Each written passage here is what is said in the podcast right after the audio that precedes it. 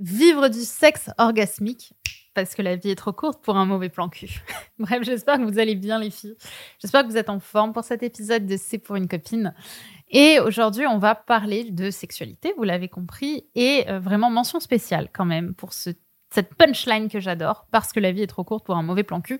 Je pense même en faire une série, euh, en faire un, petit format où on pourrait parler de cul comme ça, ou de sexe plutôt, euh, parce que la vie est trop courte pour un mauvais plan cul, j'adore. Bref, euh, aujourd'hui, on va parler de sexe. Et on va parler de sexe orgasmique, vous l'aurez compris.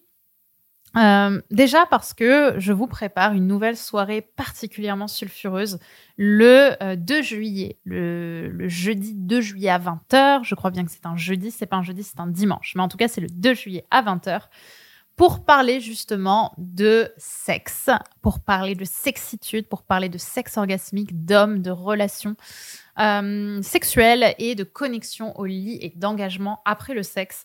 Je vous invite avant tout dans cette vidéo à vous y inscrire. Le lien est juste en dessous en description euh, pour vous y inscrire maintenant. Les places sont limitées et c'est dans peu de temps finalement. Hein. Le 2 juillet, ça arrive vite, donc je vous invite à vous inscrire tout de suite. Maintenant qu'on a parlé de ça, on va pouvoir parler justement euh, du sexe. Parce que pendant longtemps, dans mon cas, et j'en parlais avec Chloé Bloom d'ailleurs dans un épisode, j'ai cru que le sexe n'était pas un problème chez moi parce que justement, j'avais des partenaires qui aimaient beaucoup les rapports qu'on avait ensemble, euh, qui étaient super, euh, qui étaient super sexy et, avec qui euh, ben, j'avais l'impression que ça matchait bien dans notre sexualité. Mais en fait, on s'est rendu compte que ce n'était pas vraiment le cas. Enfin, je me suis d'ailleurs pas on, excusez-moi, je me suis rendu compte qu'en fait, c'était pas le cas parce qu'en fait, moi, j'allais bien, je trouvais ça bien au moment où je le vivais, mais c'était bien parce que dans ma tête, je me convainquais que c'était bien. Je sais pas si ça vous parle, mais en fait, je me disais, ça ne peut pas être pas bien parce que tu es avec un mec qui est cool, euh, il a l'air de kiffer, toi, tu as l'air de bien faire ton job. Vous voyez comment je parlais déjà de moi Bah en fait, ça ne peut être que bien, donc c'est bien en fait. Vous voyez, il y avait cette espèce d'auto-conviction que ça devait être bien et que c'était bien. Alors que, ben, avec le recul, je, me rappelle que ben il y avait des jours où j'avais mal, euh, il y avait des moments où je souffrais de mes relations euh, sexuelles. il y a eu il y a eu des, des, des, fois où vraiment j'en souffrais, mais je me forçais à me croire que le sexe, ça devait être ça, et, j'en redemandais, etc. Alors qu'au final, je pense que j'ai vachement malmené mon corps. Et du coup, dans ce sujet, aujourd'hui, si vous vous retrouvez notamment dans ce que j'ai partagé déjà en début d'épisode, ben, je voudrais vous livrer trois sujets, trois connaissances, on va dire, qui ont été un petit peu game changer pour moi dans ma sexualité euh, et qui m'ont aidé à faire évoluer ma vie sexuelle, qui est passée justement à un niveau beaucoup plus doux et beaucoup plus pur aussi grâce à ça, où je me sens bien, où je n'ai plus mal, où j'ai vraiment l'impression de vivre un bon moment avec mon partenaire et pas parce que j'essaie de m'en convaincre, parce qu'il faut absolument que je m'en convainque, parce qu'être une fille bien, c'est kiffer au lit. Et déjà, la première chose, c'est de sortir justement, de me détacher de l'idéologie un peu féministe que je m'étais faite à l'époque, euh, que je me faisais notamment des relations hommes-femmes, euh, et notamment de ce, de ce besoin en fait de coucher rapidement. En fait, pour moi, justement, une femme féministe, une femme ambitieuse, une femme moderne. C'était une femme qui était bien dans son corps et qui, rendait les hommes fous amoureux, même après avoir couché un premier soir avec eux, dès le premier soir, parce que de toute façon, dès que tu couches le premier soir, eh ben, euh, t'es forcément vue comme une femme qui s'assume, etc. Alors que euh, ça, tout ça, c'était une grande histoire que je me racontais, tout simplement parce que dans mon cas, c'était pas le cas. Vous voyez, dans mon cas, euh, coucher le premier soir ne faisait pas de moi une femme qui s'assume, puisque de base, je n'étais pas une femme qui s'assumait. Et c'est là, en fait, tout le, tout le sujet aujourd'hui, c'est que euh, je me suis rendu compte que ma sensibilité et, euh, et mon besoin de connaître l'autre et de me sentir en sécurité avec l'autre était plus important que cette idéologie, en fait, que je me forçais à être pour être une autre personne que moi, parce que être moi ne me convenait pas. Et donc, la femme sensible, la femme qui a besoin de connaître, qui est au fond en moi, avait besoin de temps avant de coucher avec un homme. Et cette idée-là, je la partage, pas en disant que toutes les femmes euh, doivent attendre pour coucher avec un homme, parce que c'est pas le cas. Il y a des femmes pour qui ça va aller très vite, pour qui ça va être fluide. Mais si dans le fond vous savez que vous êtes désaligné avec cette idée de coucher rapidement avec un homme, que vous le faites parce que vous avez besoin d'être aimé au lit parce qu'au fond, ce que vous cherchez, c'est même pas du plaisir, c'est juste de la reconnaissance, c'est juste de vous sentir aimé. Alors, c'est que vous utilisez peut-être pas le bon moyen pour ça. et que le bon moyen, c'est un moyen personnel. Parce que moi, derrière le sexe, derrière l'envie de coucher très vite avec un homme, il y avait surtout l'envie d'avoir un lien avec quelqu'un, de me sentir reconnue, d'être chouchoutée, d'être aimée. Alors que ce n'était pas cet amour-là, au final, hein, euh, que, qui, était l'amour le, plus sincère au bout d'une soirée de relation.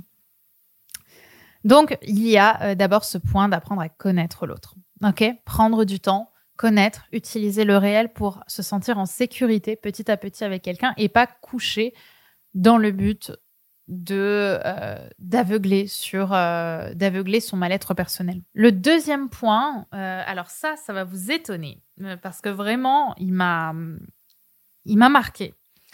C'est le fait que le premier rapport ne veut rien dire. Je sais que aujourd'hui, on aime, comme j'ai dit, mettre les gens dans des cases. On aime voilà, se dire, OK, donc lui, c'est un bon coup, lui, c'est un mauvais coup, lui, il est comme ça. Ah, OK, qu'est-ce qu'on fait? Euh, Je pense qu'aujourd'hui, c'est pas le sujet, en fait. Je pense qu'aujourd'hui, le sujet, c'est que le premier rapport, c'est un rapport où on apprend à connaître le corps de l'autre, où on le découvre. Et c'est pas facile de voir un corps nu. Et je pense que euh, le sexe orgasmique, il va pas venir pour tout le monde dès le premier soir. Et que parfois, ça demande du temps, ça demande de la confiance parce qu'on connaît rien du background en général de quelqu'un. Si on couche dans le premier mois, on ne connaît rien de l'autre. On ne connaît rien, on ne connaît que ce qu'il nous montre. Et, le problème, enfin le problème, non, en même temps, c'est pas du tout un problème, c'est plutôt la beauté du sexe. C'est qu'en fait, on ne peut pas être autre chose que vulnérable, sauf si on se raconte une histoire et qu'on se pousse à être désincarné. Mais du coup, ben, forcément, le sexe, ça marque toujours, je pense, une étape dans une relation. Et ça nous permet, d'une certaine manière, euh, de, de montrer une part de nous qu'on n'a pas montré jusqu'à présent.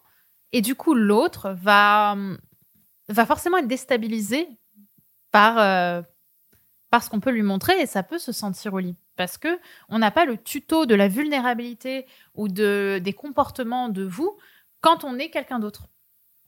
Ok? Donc, gardez cette idée. Le premier rapport ne veut rien dire. Ne jugez pas quelqu'un au premier rapport. Ce serait juger un livre à sa couverture. Prenez du temps, prenez du réel pour y aller petit à petit et apprendre à se découvrir. Ce qui m'amène quelque part au troisième point, qui est le point de communiquer sur vos besoins. En fait, pour moi, être vraiment vulnérable, c'est faire l'amour, en fait. Et je pense qu'être vraiment vulnérable, c'est pas quelque chose qu'on peut forcément faire dès le premier soir. C'est quelque chose qui demande du temps, qui demande de la confiance, qui demande à se sentir bien avec, avec quelqu'un. Et, souvent, en fait, dans cette vulnérabilité qu'on va créer avec quelqu'un, il y a... Euh, comment je pourrais vous dire ça? Il y a souvent quelque chose qui est coupé, c'est-à-dire qu'on ne va pas vraiment communiquer sur nos besoins, on va pas communiquer sur ce qu'on veut au lit ou sur ce qu'on a envie d'avoir au lit, parce que justement, on, on ne veut pas que l'autre voit de nous quelque chose qui pourrait le pousser à arrêter de nous aimer. Alors qu'en réalité, justement, euh, c'est tout ce travail de vulnérabilité qui va faire qu'on va toucher l'autre. Et en touchant l'autre, en sortant justement euh, du sexe aussi, en touchant l'autre dans notre vulnérabilité, dans nos besoins, dans ce qu'on a envie d'avoir dans notre relation, on va euh, créer un lien qui sera plus fort et qui va pousser l'autre aussi à nous montrer un peu plus de lui à travers le sexe et à travers l'amour qu'on va créer euh, pendant ce rapport.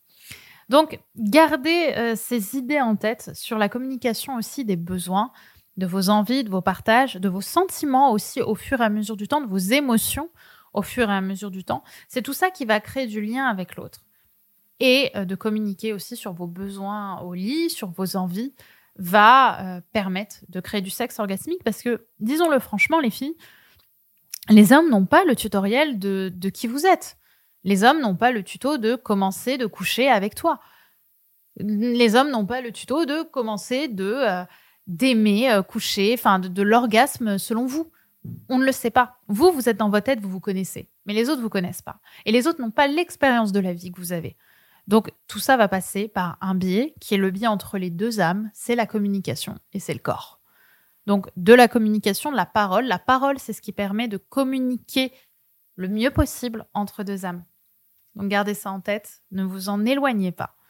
Et faites en sorte de montrer la beauté de votre âme à quelqu'un. Ne cherchez pas à la cacher à travers votre ego. Montrez la beauté de votre âme et vous verrez que au ça fera autant que ça des étincelles.